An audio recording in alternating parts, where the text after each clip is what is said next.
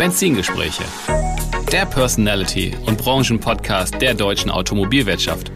Der Podcast für und mit Menschen aus der deutschen Automobilbranche, die etwas zu sagen haben. Wir teilen die Liebe zum Automobil in persönlichen Erfolgsstories, die es wert sind, erzählt zu werden. Es geht um neue und verschiedene Blickwinkel auf die Autobranche und persönliche Meinungen zukünftiger Geschäftsmodelle und Mobilitätskonzepte. Vom prüfenden Blick in den Rückspiegel bis zur spannenden Aussicht mit Fernlicht in die mobile Zukunft. Ich bin Tim Klötzing, Experte der deutschen Autobranche, Online-Marketing-Spezialist, Unternehmercoach und Agenturinhaber.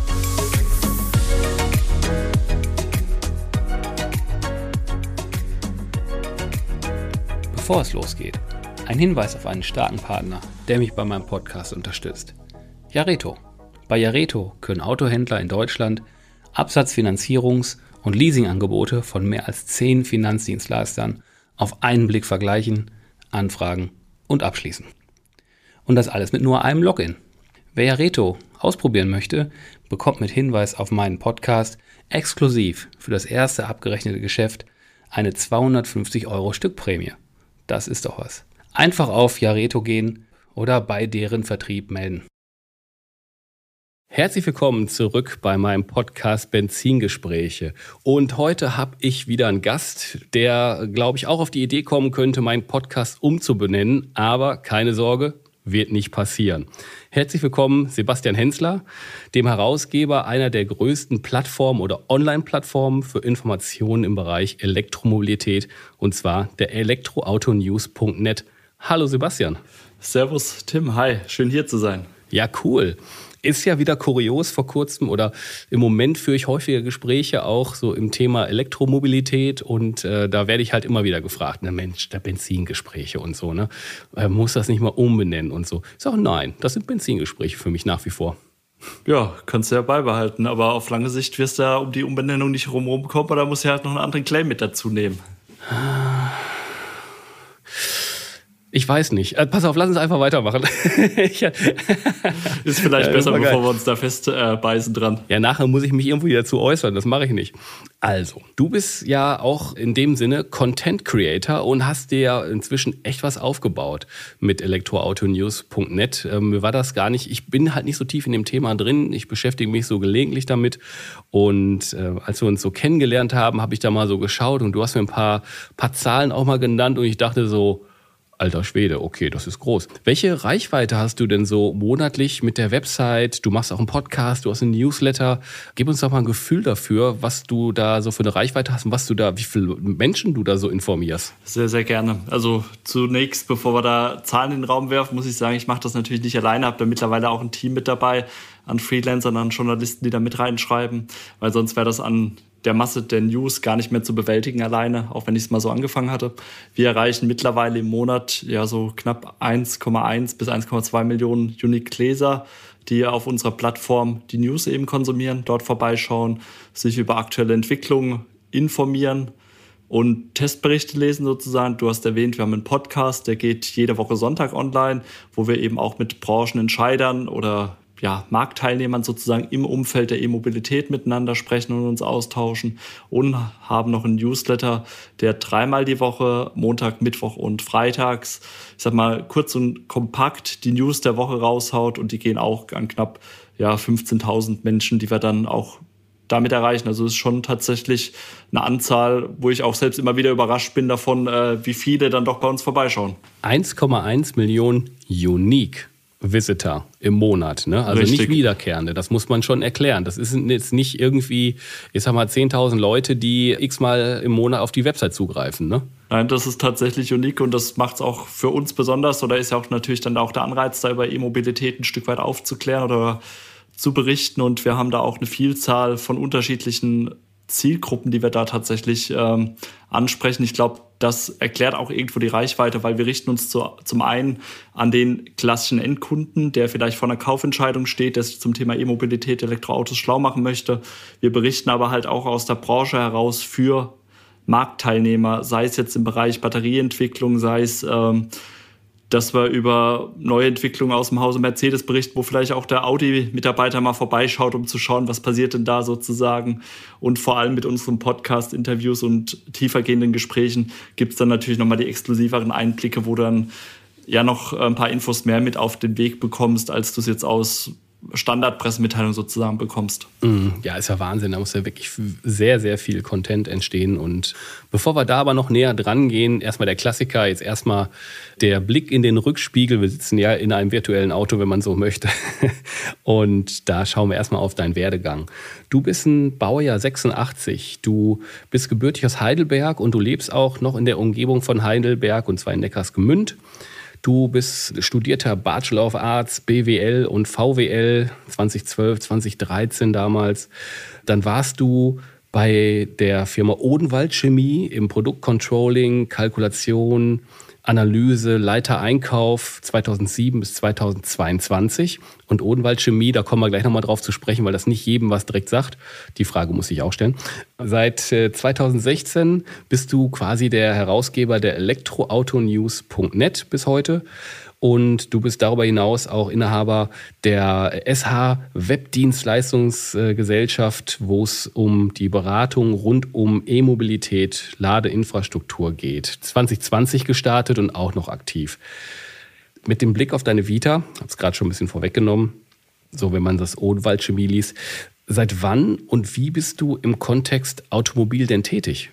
Ja, im Bereich Automobil bin ich dann tatsächlich seit 2003 ist es tätig, weil Odenwald Chemie ist ein Automobilzulieferer und äh, liefert da aktuell auch immer noch Dichtungen dann hauptsächlich Dämmungen, Dichtungen für Fahrzeuge der deutschen OEMs hauptsächlich, aber auch europaweit und habe dort meine Ausbildung zum Industriekaufmann gemacht, habe dann mit Unterbrechung von meinem Zivildienst dort dann wieder angefangen, erst im Vertrieb, dann auch, wie du es erwähnt hattest, im Produktionscontrolling, wo ich dann eben für die äh, Arbeitspläne sozusagen zuständig war, vereinfacht gesagt, plus halt die Kosten, die hinten dran stehen, Werkzeugauslegung und so weiter, über sämtliche Prozesse hinweg bei uns im Haus.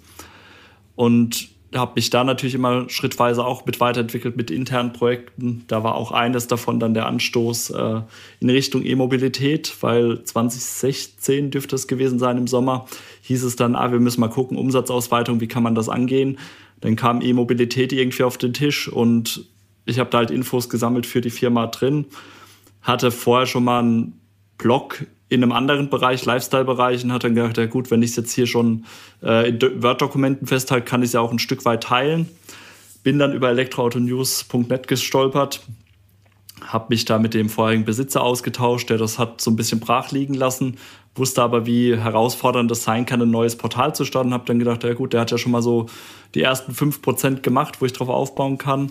ähm, vielleicht wird man sich einig. Wir wurden uns dann auch einig sozusagen und damit hatte ich eine Basis mit einer sehr, sehr schönen Domain natürlich. Deswegen, das erklärt vielleicht auch, warum da nicht de oder com steht, sondern es war halt einfach, hat sich so entwickelt, hat sich für mich gut angefühlt.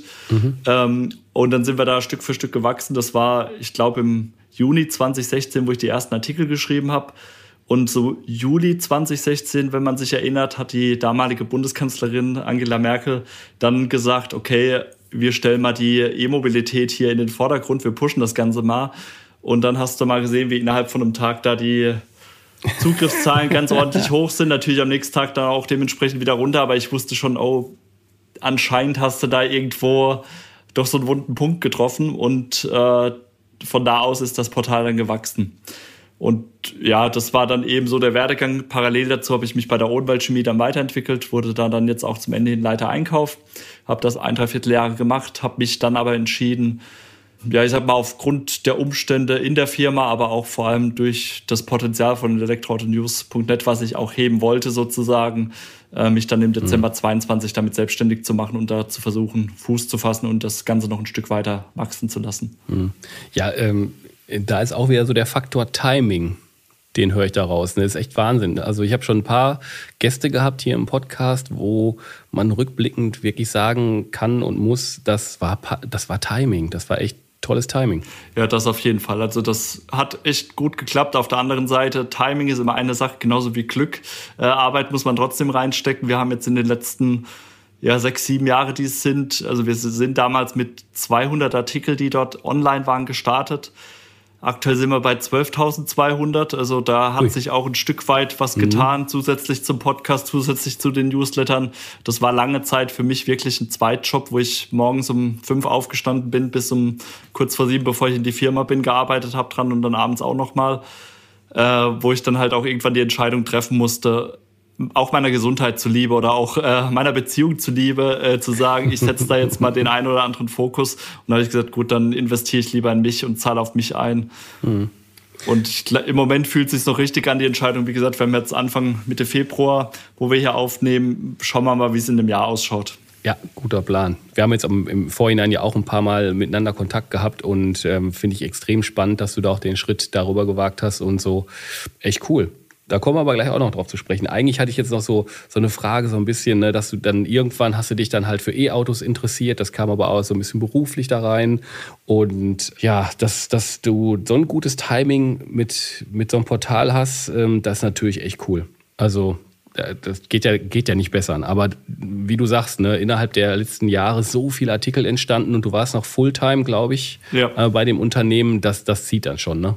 Ja, wobei ich da auch sagen muss, oder ich habe es ja schon erwähnt eingangs, ich mache das ja nicht mehr alleine. Ich habe da auch äh, Redakteure mit dahinter. Gerade mhm. Michael Neisendorfer kann ich da sehr positiv erwähnen, äh, der mich, ich glaube, ab September 2017 dann auch seitdem unterstützt, treu zur Seite steht, jetzt auch gerade Anfang Februar noch mal ein Stück weit mehr Verantwortung im redaktionellen Bereich übernommen hat, weil er eben auch diesen Hintergrund aus der Zeitung hat. Und ähm, ich wäre nicht da, wo ich heute bin, ohne meine Partner, Freunde, Unterstützer, die das gemacht haben. Das ist tatsächlich so.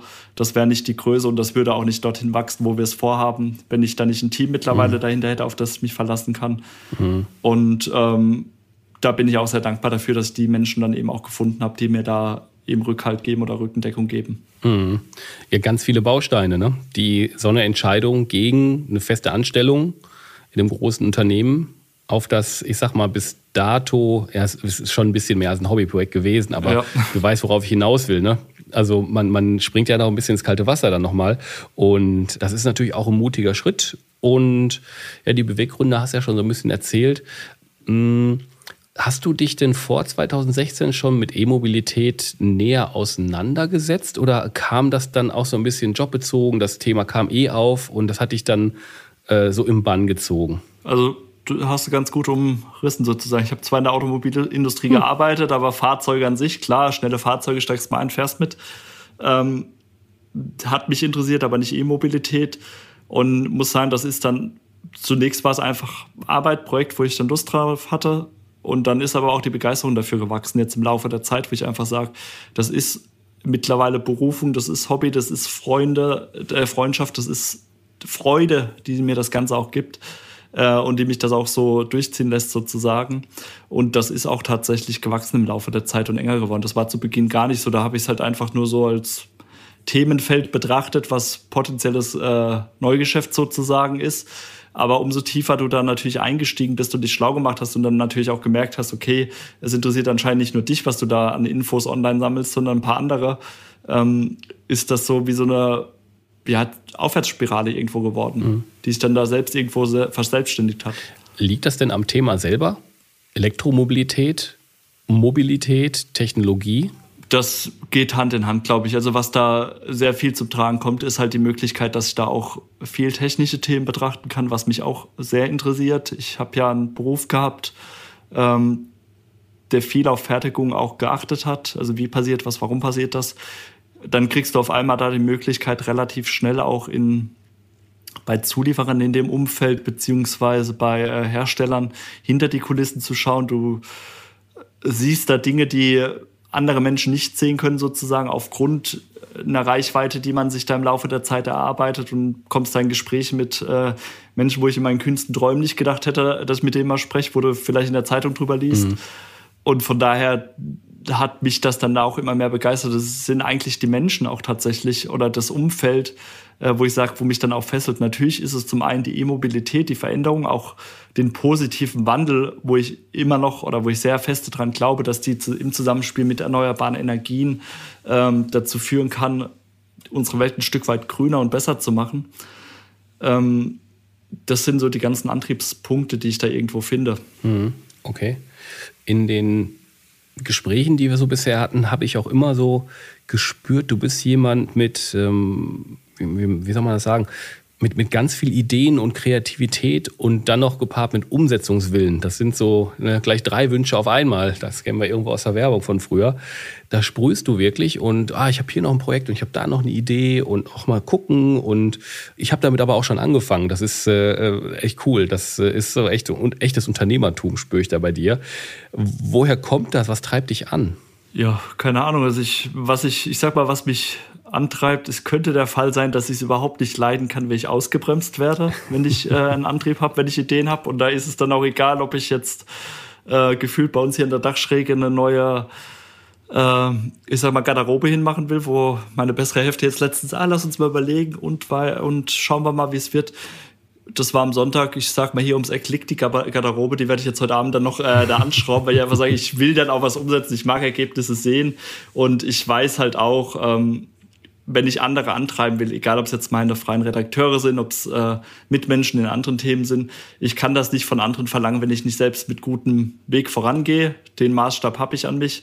Und das, was ich von anderen verlange, das bin ich auch mindestens bereit, selbst zu geben, beziehungsweise noch mehr zu geben, dass ich auch sagen kann, hey, hier mit erhobenen Haupt voran sozusagen, das ist alles zu schaffen, wenn man sich Mühe gibt.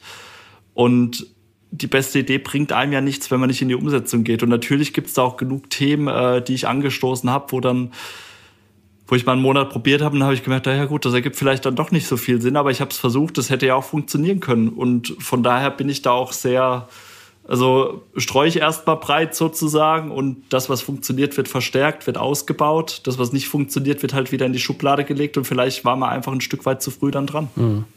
Ja, klar. Ja, aber es ist genau, ist eine super Einstellung und äh, du, du sprichst da so selbstverständlich drüber. Behalte dir das bloß bei, das ist nicht selbstverständlich. Das ist gut. Werde ich gut. machen. Also hier, wir sehen uns ja virtuell, zwei Daumen rauf gibt es dafür. Lass uns mal ein bisschen über Elektromobilität sprechen. Und ähm, ja, da denke ich, das Thema ist natürlich riesig, dein Wissen über die Jahre sehr tief geworden. Wir könnten da tagelang drüber sprechen. Ich versuche es mal so. Wie hat sich die Elektromobilität in den letzten drei Jahren entwickelt? So Kontext die Fahrzeuge, der Handel und die Ladeinfrastruktur. Weil jetzt, jetzt haben wir ein offenes Feld. Viel Spaß. Ja, sehr schön. Also wie viel Zeit hast du? Nee, es ist alles gewachsen natürlich und das auch in alles in unterschiedlichen Ausmaß. Ähm, bei den Fahrzeugen bist du einfach breiter in die Masse reingekommen. Also es gibt nicht mehr so diese Exoten wie damals den BMW i3, der 2013 auf den Markt gekommen ist, wo BMW echt seiner Zeit voraus war und leider dann hat auch ein Stück weit einschlafen lassen. Das war vielleicht auch so ein Projekt, wie ich es eben vorher gesagt habe, äh, wo sie gestartet sind, aber waren einfach vielleicht ein Jahr oder zwei zu früh dran, was schade war. Nichtsdestotrotz sieht man gerade da in dem Massenmarkt, sowohl bei den deutschen Herstellern als auch hier in Europa, vor allem aber auch in China, dass sich da einiges bewegt, dass da jetzt in den vergangenen drei Jahren immens viel Fahrt aufgenommen wurde, dass die Alteingesessenen, nenne ich sie jetzt mal, eher Schwierigkeiten mit haben, aus ihrem Konzerndenken rauszukommen, was natürlich aufgrund der hohen Mitarbeiteranzahl der Prozesse, die dort gelebt werden und die auch notwendig sind, um so einen Apparat am Laufen zu halten, schwierig ist sich da auch einiges zum Positiven verändert hat. Man natürlich wünscht man sich da immer noch mehr und noch schneller. Das geht aber natürlich nur mit einer gewissen äh, mit einem gewissen Tempo, aber ich glaube, das wird in den nächsten Jahren natürlich noch mehr Fahrt aufnehmen, weil wenn so ein Ball mal Rollen kommt bei so einem Hersteller und dann die Prozesse dementsprechend auch mal stehen und äh, Modelle kommen, dann wird da mehr Druck drauf kommen auf die ganze Geschichte. Sieht man bei VW meiner Meinung nach sehr gut. Die Stein des Anstoßes mit waren sozusagen darüber offen zu diskutieren. Ähm, aber die jetzt auch vieles richtig machen oder vieles auch richtig gemacht haben jetzt in den letzten drei Jahren. Und parallel dazu hast du den chinesischen Markt, den man beispielhaft nehmen kann. Du kannst auch äh, Südkalif äh, nach Kalifornien rüberschauen äh, mit den ganzen Startups, die es da gibt, die jetzt mittlerweile auch nach Europa drängen und die dann halt alle auch irgendwo die Kunst haben oder die Grundlage haben, auf einem weißen Blatt Papier aufbauen zu können, eben ohne diese Struktur und wo du dementsprechend auch schneller ähm, was aufbauen kannst. Das ist natürlich nicht 100% perfekt und da gibt es da und da den Makel dann, aber das sind alles Themen, die kannst du hinterher wieder ausbessern sozusagen. Da geht es auch eher schnell, ein Produkt auf die Straße zu bringen und dann zu schauen. Und ich meine, du warst ja jetzt gerade letztens mit äh, NIO im Austausch und äh, ja auch ein chinesisches Unternehmen, was immens viel Fahrt in den letzten drei Jahren aufgenommen hat, wo jetzt Schlag auf Schlag neue Modelle, Batterietausch, Technologie, Schlag mich tot auf den Markt bringen und die scheinen auch noch genügend Ideen zu haben. Also da bewegt sich so, so viel, dass du gefühlt denkst du, die letzten drei Jahre, das waren so 30 Jahre. Also ist so mein Empfinden jetzt mal wow. auf der Modellebene. Mhm. Ähm, und bin da auch sehr zuversichtlich, dass wir 2023 noch einiges sehen werden. Mhm. Ähm, Ladeinfrastruktur, das ist noch als Stichwort genannt. Ähm, mhm. Da hat sich auch einiges getan. Da wird zwar natürlich immer wieder darüber gemotzt, dass sie nicht ausreichend ist. Ich komme gut von A nach B. Und gut von A nach B heißt für mich nicht nur hier von daheim zum Discounter zurück, sondern auch äh, nach Holland, Amsterdam, Rotterdam, wo ich hinfahren kann. Ich komme nach Frankreich, wenn ich will. Südtirol bin ich unterwegs. Das ist natürlich je nach Land mit der einen oder anderen Herausforderung verbunden, weil das natürlich noch nicht so stark ausgebaut ist, wie man sich das wünscht. Aber es ist wesentlich besser geworden, wenn man mal sieht, inwiefern der Fernverkehr oder die Netze an den Autobahnen gewachsen sind. Auch mittlerweile von 50 kW auf 350 kW Lader hoch. Da tut sich immens vieles. Gibt hier in der Stadt Neckargemünd ist jetzt in Anführungsstrichen eher kleiner, gibt es auch in den letzten drei Jahren sind hier neue Ladestationen mit dazugekommen. Schnelllader, normale 11 kW oder 22 kW Lader. Da tut sich schon einiges im Kleinen. Zudem gab es die KfW-Förderung, die ja auch die Wallboxen daheim gefördert und gefordert haben, dann eben auch nach vorne zu bringen. Ich denke, jetzt ist ein wichtiger Punkt, dass auch Unternehmen für Mitarbeiter auch gerne abgerechnet natürlich den Strom ähm, zur Verfügung stellen, dass man genau dort laden kann, wo die Fahrzeuge stehen. Weil ich brauche nicht 350 kW immer zum Laden. Das ist schön, wenn ich irgendwo unterwegs bin und muss mal 500, 600 Kilometer am Tag kloppen, weil ich in Urlaub fahre, sage ich mal. Da will ich natürlich schneller laden. Aber wenn du daheim bist, da laden kannst oder das Auto bei deinem Arbeitgeber acht Stunden auf dem Parkplatz stehen hast, da ist dir doch egal, ob das jetzt mit 11 oder 22 kW lädt. Mhm. Am Ende vom Tag ist er trotzdem voll. Mhm, absolut. Hast du auch eine Meinung zum, zum Autohandel? Was der so äh, in den letzten drei Jahren, ich sag mal, mit diesem Shift in Richtung E-Mobilität so erwischt hat? Ähm, ja, da habe ich eine Meinung dazu. Da bin ich natürlich auch ein äh, Stück weit geteilter Meinung, weil es da auch verschiedene Ansichten oder weil es verschiedene Ansätze gibt. Wenn wir jetzt gerade mal kurz auf die neuen Player am Markt zu sprechen kommen. Die fahren da auch teilweise neue Konzepte. 100% äh, Online-Direktvertrieb. Der Händler ist nicht mehr Händler, sondern eher Berater in dem Sinne, wo er dann auch eben, ähm, ich sag mal, über E-Mobilität an sich erstmal aufklärt, wo es noch gar nicht um das Produkt an sich geht, ob das jetzt das richtige Fahrzeug ist, sondern wo vielmehr auch erstmal über E-Mobilität, Rekuperation, Laden, und das ganze Umfeld ein Stück weit aufgeklärt wird, was immens wichtig ist, wenn man sich mit so einer neuen Materie als potenzieller Kunde beschäftigt. Zum anderen ist es halt auch ein komplett anderes Vertriebsmodell. Ich könnte mir immer noch nicht vorstellen, ich bin digital nativ, sage ich mal, gut unterwegs, aber ich könnte mir nicht vorstellen, mein Auto hier mit drei Klicks zusammenzustellen, das vorher nicht gesehen zu haben und dann zu kaufen, geschweige denn irgendwie zu finanzieren oder leasen. Ich mag das schon immer noch mal irgendwo gesehen haben oder zumindest mal eine Erfahrung damit gesammelt haben. Und dafür ist der ich sag mal, alteingesessener Autohandel immer noch top. Ähm, aber da muss ich sagen, da habe ich jetzt leider auch die Erfahrung gemacht, dass man sich da dem Thema eher noch verwehrt hat. Das war jetzt so letztes Jahr dann doch der Fall, wo ich mhm. dann auch so gemerkt habe, da wirst du noch zum Verbrenner hingequatscht, obwohl du schon mit der festen Überzeugung hingehst, du würdest dich gern zum E-Auto beraten lassen. Und ähm, dann kannst du dem Verkäufer da noch den Unterschied zwischen, ja, ich sag mal, schnell und langsam laden da erklären. Oh äh, wo ich mir halt auch wünschen würde, dass da auch ein bisschen ähm, hm. ja, Offenheit oder der Wille zum Wandel da ist, weil ich denke mal, da wird so viel Geld mittlerweile investiert, da gibt es keine Abkehr mehr davon von der E-Mobilität. Mhm. Also muss ich mich, wenn ich ein guter Verkäufer sein will und Auto verkaufen will, unabhängig vom Antrieb, halt damit beschäftigen. Und notwendigerweise vielleicht auch mit den Grundlagen. Ähm, mhm. Natürlich ist mir klar, dass der Handel damit auch mit der Wucht überfahren wurde. Also so schnell mhm. konnte man das gar nicht aufarbeiten, so viel mhm. wie da passiert ist. Das ist mir auch mhm. klar. Ähm, nichtsdestotrotz sind wir da jetzt auch schon ein paar Jahre drin und ich bin der Meinung, wenn man 2023 da nicht in der Lage ist, über sein Autohaus eine vernünftige Grundlagenberatung zu gewährleisten dann ist man 2024 vielleicht nicht mehr so der entscheidende Player da äh, in der Umgebung. Das muss man ganz klar sagen. Das, das könnte passieren. Und da gehe ich halt schon stark von aus. Und da geht es ja auch nicht darum, dass der Verkäufer dir dann bis ins kleinste Detail erklären kann, wie sie, auf was für einer Technologie die Batterie aufbaut. Aber er sollte halt zumindest mal einen Unterschied zwischen langsam und Schnellladen wissen, übertrieben gesagt, und sollte dir grundlegende Dinge an die Hand geben oder sollte dann auch irgendwo mhm. auf weiterführende Informationen, sei es jetzt auf der eigenen Firmenwebseite verweisen oder auch wie bei uns auf der Webseite, wo wir auch entsprechend über Grundlagen aufklären oder auch bei unseren Marktbegleitern, die da unterwegs sind und da auch sehr wertvolle und wichtige Arbeit machen, beispielsweise Electrive.net, die vor allem so im Business-to-Business-Bereich dann auch unterwegs sind, wo ich sagen kann, auch da gibt es sehr, sehr viele wertvolle Inhalte, die das äh, Team dort abliefert. Und warum dann nicht, ich muss ja nicht alles selbst wissen, aber ich kann ja dann an die Experten entsprechend weiterverweisen und kann sagen, hör mal zu, dann informier dich doch da und da. Mhm. Und wenn du dann weißt, das ist mhm. für dich das Passende, du willst E-Auto fahren, dann kommst du zurück und dann kann ich dir zu deinem VW, zu deinem Skoda, zu deinem Mercedes, zu deinem Audi und wie sie alle heißen, dann kann ich dir die Tiefenberatung geben und kann dir sagen, welches unserer Modelle für dich das Richtige ist. Mhm, okay. Ja, wir sind jetzt schon genau an der Schnittstelle, wo ich eigentlich auch hin möchte, weil jetzt nehmen wir den Blick aus dem Rückspiegel raus und machen das Fernlicht angucken nach vorne. Und das ist im Grunde genau die gleiche Frage, ähm, nur, nur jetzt halt in die Zukunft gerichtet. Ähm, wie ist deiner persönlichen Meinung nach der Ausblick auf die Entwicklung der E-Mobilität in den nächsten Jahren? Auch wieder, sag mal, Fahrzeuge, Handel und Ladeinfrastruktur.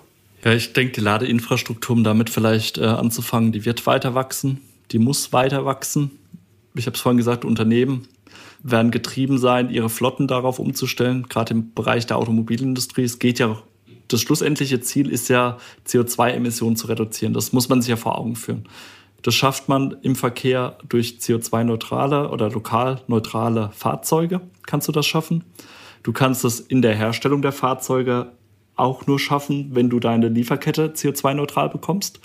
Und wenn du das halt ganzheitlich betrachtest, gehört damit auch dazu, dass die Mitarbeiter deines Lieferanten CO2-neutral zur Arbeit kommen, sei es mit Bus, Bahn oder äh, E-Auto eben. Das ist ganz weit gesponnen, aber das wird ein Thema werden, wenn man die Ziele erreichen will. Mhm. Das heißt mhm. also, um das zu erreichen, muss die Ladeinfrastruktur dort ausgebaut werden. Die Außendienstler müssen mit E-Autos unterwegs sein oder sollten mit E-Autos unterwegs sein. Also da wird ein Ausbau stattfinden. Ich denke, das wird, oder es ist ja mittlerweile Muss bei Neubauten, dass da auch Ladeinfrastruktur entsprechend vorgesehen wird. Ich sehe es bei mir im Freundeskreis, ähm, die Wohnungen haben. Auch wir haben hier überlegt, uns Ladeinfrastruktur aufzubauen, wo man einfach sagt, okay, das, es wird einfach ganz natürlich darüber nachzudenken. Deswegen ist es einfach eher ein Spiel auf Zeit, meiner Meinung nach, weil der Bedarf da ist die Hersteller drängen mit neuen Modellen auf den Markt. Da wird es jetzt wahrscheinlich 2023 nochmal ein Stück weit ruhiger. Es gibt ja sogenannte CO2-Flottenwerte, die die Hersteller erreichen müssen, bevor sie Strafzahlungen bekommen. Da ist jetzt die nächste Verschärfung, ich glaube 2024, 2025 angedacht, 2025 eher in die Richtung. Das heißt, äh, die werden natürlich im Moment wahrscheinlich so viele E-Autos auf die Straße bringen, wie sie brauchen, um ihre Werte zu erreichen werden dann noch aktuell so viele Verbrenner wie möglich verkauft, weil da einfach die Marge im Moment noch besser ist, um das zu, gegen zu finanzieren. Kann ich vollkommen nachvollziehen. Spätestens 2025 wird dann noch mal so viel Druck auf den Kessel kommen, äh, wenn da die Strafzahlungen hochgehen oder die Werte runter für die äh, Strafzahlungsgrenzen, dass man da, glaube ich, noch mal so einen richtigen Schub im Markt merken wird. Das, ich, das hat man vor der letzten Verschärfung gesehen. Da waren teilweise E-Autos für 5 Euro im Monat zu leasen ja. wo ich Angebote bei uns reinbekommen habe, wo du einfach gemerkt hast, das ist für die immer noch günstiger, als wenn die ihre Strafzahlungen dann hinterher machen. Mhm. Und da wirst du definitiv auch Bewegung sehen. Und das Ganze spielt sich ja dann in der Summe auch auf den Autohandel durch, dass der auch dementsprechend aufgestellt sein muss. Der muss zum einen natürlich die alte Verbrennertechnologie noch verkaufen können, muss Ahnung davon haben. Zum anderen muss er sich für das neue Feld dort öffnen muss vielleicht auch neue Konzepte gehen, so wie die jetzt beispielsweise ein Polestar mit an den Weg bringt. Es gibt halt nicht mehr diesen klassischen Handel, sondern es geht eher in Beratung, auch allumfassend. Es gibt diese Spaces, die ja ähm, andere Marktbegleiter eben auch machen. NIO hast du dir ja angeschaut gehabt, ähm, die das ja auch gut umsetzen, wo dann eben ein ganzheitlicher Ansatz eben gefahren wird, wo dann auch über den, die Antriebstechnologie hinaus gedacht wird und aufgeklärt wird. Und das wirst du auch noch eine ganze Weile machen müssen, weil in der Bubble selbst, in der wir uns bewegen, ist E-Mobilität selbstverständlich. Aber wenn du dann mal ein Stück weit rausgehst und in Anführungsstrichen ich nur mal mit meinem Vater spreche darüber, dann ist das schon mal davon gehört, schon mal mitgefahren natürlich über mich, aber alleine eine Wallbox daheim zu installieren. Woran musst du denken? Kann ich das mit einer PV-Anlage koppeln? Wie denke ich das? Wie fahre ich auch tatsächlich nachhaltig damit? Weil mir bringt das ja nichts, wenn ich E-Auto habe und dann hole ich meinen Strom aus Kohle beispielsweise. Also da ist noch viel Aufklärungsarbeit vonnöten. Aber mhm. ich glaube, das ist schon, das Rad ist schon am Schwingen und da ist schon zu viel Geld geflossen oder da fließt schon zu viel Geld rein, als mhm. dass das nochmal gestoppt wird aus meiner Sicht. Mhm. Fahrzeuge? Fahrzeuge, ja, da wird sich auch einiges tun. Ich denke, da sind wir, bewegen wir uns jetzt gerade halt am oberen Ende. Oberes Mittelklasse, Mittelklasse-Segment, jetzt kann man deutschen Hersteller gedacht. Ähm, und Luxus, wo viel kommt, wo auch viele tolle Modelle auf dem Markt sind, wo du aber halt auch einen entsprechend hohen Preis dafür hast, der natürlich im Rahmen äh, der Positionierung der Fahrzeuge gerechtfertigt ist, wo aber der Massenmarkt natürlich zu Recht sagt, ähm, kann ich mir nicht leisten. Also Porsche Taycan, tolles Auto, würde ich jederzeit wieder fahren. Mein Geldbeutel erlaubt es mir halt dann doch nicht, dass er hier auf dem, äh, auf dem Hof steht. Mhm. Ähm, auch bei Volkswagen, die ja namensgebend für den Volkswagen sind, für das Auto, fürs Volk, leistbar, sagen halt im Moment ist es finanziell nicht darstellbar, ein Fahrzeug für 20.000 Euro auf den Markt zu bringen. Und das sind halt aber die Fahrzeuge, die benötigt werden, weil ich sag mal, was man ja auch bedenken muss, es geht ja nicht nur um Neufahrzeuge. Der Gebrauchtwagenmarkt speist sich ja aus den Neufahrzeugen mit einem gewissen zeitlichen Verzug. Wenn du da halt aber nur äh, ein EQS da hast, ein Tesla Model S, diese ganzen hochpreisigen Fahrzeuge, dann werden die natürlich im Gebrauchtwagenpreis ja auch entsprechend hochpreisig sein und dann auch nicht leistbar. Also es müssen mehr Fahrzeuge wie so ein Dutch, äh, Dacia Spring beispielsweise auf die Straße kommen, die jetzt natürlich nicht die eierlegende Wollmilchsau sind, aber die einfach gute, vergleichbare, günstige Mobilität anbieten ähm, und die auch den Einstieg da möglich machen. Hm. Ich habe ja viele Hörer direkt aus dem Autohandel und den Herstellern. Wenn du denen einen Rat geben solltest, was würdest du denen sagen? Das würde ich mir gar nicht anmaßen wollen, denen da äh, was zu sagen, vor allem den Herstellern nicht, weil ich glaube, die haben da schon ihre Experten an der Hand, die da noch um ja. einiges klüger sind. Aber ich, ich wage es natürlich trotzdem, das ja, ist ja der Sinn der Frage. Das habe ich äh, verstanden. Äh, generell sollte man vielleicht an den Handel gerichtet dann mal sagen, es ist kein, das ist kein Übel, die E-Mobilität, das ist eine wunderbare Chance, auch ähm, neues Geschäft zu machen. Also wir hatten, oder es gibt auch ja Vorzeigehändler und die habe ich auch in meinem Netzwerk, ähm, die die Chance der Zeit erkannt haben, die dann, ich sag mal, einen Elektriker mit eingestellt haben und dann haben die als Dienstleistung halt noch die Wallbox-Montage verkauft. Das ist ein schönes Zusatzgeschäft, weil da, da gleich eine andere Marge dazu ist. Du musst ja den Kunden dann gar nicht mehr gewinnen. Der hat das E-Auto schon bei dir gekauft. Du verkaufst ihm noch eine Wallbox mit dazu. Vielleicht gibst du ihm auch noch den äh, Ladetarif von äh, dem Hersteller mit dazu, die es ja auch mittlerweile gibt, wo du auch nochmal eine Markt dran verdienen kannst. Es ergibt sich ja viele Synergien und mal weitergesponnen, ein Hersteller oder ein Händler kenne ich, der hat einen kleinen Elektriker mit aufgemacht. Der bietet jetzt mittlerweile die Montage von Photovoltaikanlagen an. Der kauft Batterien auf, alte, macht Batteriespeicher draus du kannst in allem, also du kannst mhm. über alles motzen und sagen, öh, ist alles mhm. schlecht und so, oder du erkennst oder die Zeichen machst. der Zeit, äh, gehst in Vorleistung und machst. Und mhm. das ist, da sind wir wieder beim Thema von mir vorhin. Ich stoße verschiedene Dinge an. Das, was klappt, wird vertieft. Wenn es nicht klappt, lässt es bleiben. Ich meine, was ist denn die Gefahr, dass die Wallbox vielleicht nicht verkauft wird? Gut. Wie groß ist die Chance? Relativ gering, weil die müssen ja auch irgendwo laden, die Eigentümer oder die von dem Fahrzeug, die neuen Besitzer. Mhm. Also warum nicht einfach mit anbieten? Also da gibt es schon viele Themen, wo ich einfach sage, der Zug ist durch, E-Mobilität wird kommen, wird bleiben. Sei offen dafür, stell dich den Chancen. Mhm. Oder nutze die Chancen, die da sind sozusagen. Versuch's zumindest. Und wenn du nur 5% besser wirst, sind es 5% mehr, die du vorher nicht hattest. Mhm. Und ja. das ist, glaube ich, viel wert. Und auf Herstellerseite, ist es nochmal eine Nummer schwieriger, weil da gibt es natürlich die Konzernstrukturen, das ist klar. Aber auch da ähm, kannst du es in beide Richtungen sagen. Da würde ich sagen, lernt voneinander.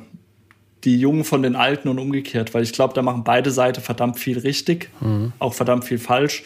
Aber warum versuche ich nicht das Positive rauszunehmen, was der alteingesessene OEM macht? Und warum versuche ich nicht das ja, Gute zu nehmen, was auch ein Junger mit an den Markt bringt? Mhm. Und ich glaube, da gibt es sehr viele Schnittstellen, die man auch ähm, ja, ineinander unterbringen kann, trotz eventueller Strukturen, die vorhanden sind. Hm. Ja, ich glaube, der, Herr, der Herr Dies war ja schon ein, ein kleiner Elon-Fan. Ne? Also der hat sich das, glaube ich, schon durchaus angeschaut, was der da so treibt. Das glaube ich auch und das ist ja auch richtig so. Und auf der anderen Seite glaube ich, dass Tesla auch äh, tief genug bei äh, Volkswagen und auch bei anderen Herstellern reingeschaut hat. Äh, wenn man mal sieht, woher die kamen, die machen natürlich in Sachen Software nochmal eine ganz andere Nummer hm. mehr richtig. Verarbeitung, wenn man das jetzt mal wieder aufbringen, können sie von den Deutschen doch noch einiges lernen. Da ist halt bloß die Frage, die haben halt den Schwerpunkt erkannt. Es interessiert einfach nur noch die Software in Zukunft, oder was heißt nur noch, aber die mhm. Software mhm. kriegt einen höheren Stellenwert, als es die Hardware mittlerweile oder aktuell noch hat. Und äh, ja, da muss man sich halt auch drauf einstellen. Das wollte ich gerade sagen, dass Tesla ein Konzern ist, der in Zukunft vom Verkauf von Autos leben wird. Ich glaube nicht, dass man das äh, einwandfrei so sagen darf oder sollte. Nein, weil das die das haben einen anderen Business Case. Ich auch nicht. Der andere, genau so ist es. Die denken ja auch über das Fahrzeug hinaus. Ähm, ich finde Tesla, also aktienmäßig eh, also ich finde es ziemlich gehypt. Ich kann es in, der, in dem Ausmaß nicht nachvollziehen. Ich mag, was sie machen. Wir fahren selbst ein Tesla Model 3 jetzt für äh, noch ein paar Monate über ein Abo-Modell, wo wir nutzen. Also auch nicht der klassische Handels-Autokauf, mhm. sondern eben auch da eine Möglichkeit, mal reinzublicken. Aber die machen vieles richtig können aber auch noch vieles lernen. Und so wie du sagst, mhm. da ist nicht mehr der Business Case, das Fahrzeug zu verkaufen, einmal verkauft und gut ist. Nee, da kannst du halt irgendwann vielleicht mal dein autonomes Update dann noch für 7000 Dollar mit dazu kaufen, wo du gleich nochmal einen Kunden hast. Du verhökerst den mal über deine äh, Solarfirma noch die Power, äh, die Wallbox mit PV-Anlage daheim. Mhm. Das ist halt auch schon breit gedacht über mhm. verschiedenste ähm, Wege hinweg und das ist das, wo andere auch lernen können oder ja auch machen. Ich meine, selbst VW geht ja auch schon in die Richtung und nimmt das äh, mit auf und denkt da auch in andere Tiefen. Hm, okay. Wir kommen zu unseren Abschlussfragen. Da schauen wir mal, äh, wo wir dich da nochmal nachher festgenagelt kriegen. Aber ich würde mal was fragen, so auch mit dem, mit dem Einblick jetzt auf E-Mobilität und Co. Wird es wirklich eine Mobilitätswende geben? weil vor Corona schien ja so die Individualmobilität, ähm, die war ja so auf dem, auf dem Abgesang. Und ja, das, das ist jetzt äh, ganz schön in die Vergangenheit so. Das hat man gar nicht mehr so präsent. Wie wird sich die Mobilität im Kontext E-Autos wohl verändern? Hat das einen Einfluss? Wird sich es verändern? Wird es so bleiben wie jetzt? Oder, oder hast du da eine Vorahnung? Also Vorahnung, ich habe eine Hoffnung sozusagen, dass es sich wirklich ändert und dass wir auch weg von der Individualmobilität, also von dem Individual-Pkw kommen, sondern eher zu eher themenbezogener Mobilität, dass ich halt nicht alles mit dem Auto zurücklegen muss. Hier in der Stadt beispielsweise entweder laufe ich es, wenn es in der Nähe ist. Ich nehme meinen Scooter, ich nehme mein Bike, mein E-Bike, wenn ich längere Strecken fahre, was natürlich auch Luxus ist, das verstehe ich, aber mhm. oder nehme den Bus, ÖPVN. Es gibt ja eine Vielzahl davon, was du nutzen kannst. Ich glaube, es wird eher zweckbezogener werden, die Mobilität an sich. Und da ist halt das E-Auto durch seinen lokal nachhaltigen Antrieb dann schon die bessere Wahl gegenüber einem Verbrenner oder Diesel. Mhm. Aber es ist nicht das endgültige, die endgültige Lösung. Genauso wenig wie SUVs als Segment die Lösung für alles sein können. Auch da musst du mal in Richtung Kleinstfahrzeuge gucken. Also wenn ich nur in der Stadt hier unterwegs bin, ich fahre nur von A nach B, warum muss ich einen riesen SUV fahren, wenn ich auch so ein schönes Auto wie ein Microlino oder sowas fahren kann, der in jede Lücke reinpasst, wie so früher die kleinen Smarts. Du verbrauchst weniger, also du bist schon nachhaltiger dadurch, dass einfach weniger Rohstoffe in der Herstellung des Fahrzeugs verbraucht werden. Und wenn ja. dir das doch ausreicht, warum nicht? Also mhm. man muss da einfach breit auch denken und ich glaube, da wird schon ein Wandel stattfinden, weil der Umstieg auf E-Autos wird nicht die Lösung unserer Probleme sein. Es kann Teil davon sein, aber nicht alleine. Hm, okay. Ja, dann kommen wir jetzt zu dem Klassiker. Da kommt keiner hier dran vorbei. Und wann sitzt du das erste Mal in einem komplett autonomen Auto? Sprich, wirklich einsteigen, Kommando geben, fahre mich da und dahin, Zeitung auf und auf nichts achten. Ja, spannendes Thema. Da ich habe gerade letztens einen Podcast auch zu dem Thema aufgenommen, wo es mich ein bisschen angefixt hat. Ja. Ich hoffe, wenn ich das nächste Mal in den USA bin, also ich war bisher nur einmal, das ist schon ewig her, aber wenn ich dorthin komme, dann wird das ein Thema sein, wo ich mir anschauen werde und wo ich dann auch nutzen werde, weil dort fahren die autonom fahrenden Fahrzeuge schon zumindest in einigen Städten, da sind wir gerade wieder so Kalifornien da mhm. unterwegs, mhm. San Francisco beispielsweise, und da werde ich mich da definitiv reinsetzen. Aber das kann ich dir jetzt noch nicht beziffern, weil ich noch nicht weiß, wie ich hingehe und einfach nur mal wegen äh, autonom fahren ist mir dann doch ein bisschen zu teuer und auch nicht so ganz nachhaltig, dann deswegen nur dorthin zu reisen. Ja, ja klar, aber dann müssen wir das nochmal eingrenzen, weil es war keine Jahreszahl und keine, keine Info. Ach so. Hier in Deutschland, bei dir zu Hause. Hier in Deutschland, okay. In Heidelberg von mir aus. Ja, da glaube ich, das wird noch ein bisschen dauern. Da kommt drauf an, wie schnell es Fahrt aufnimmt. Ich denke mal 2030, 2035 könnte man vielleicht erste Testfahrten machen.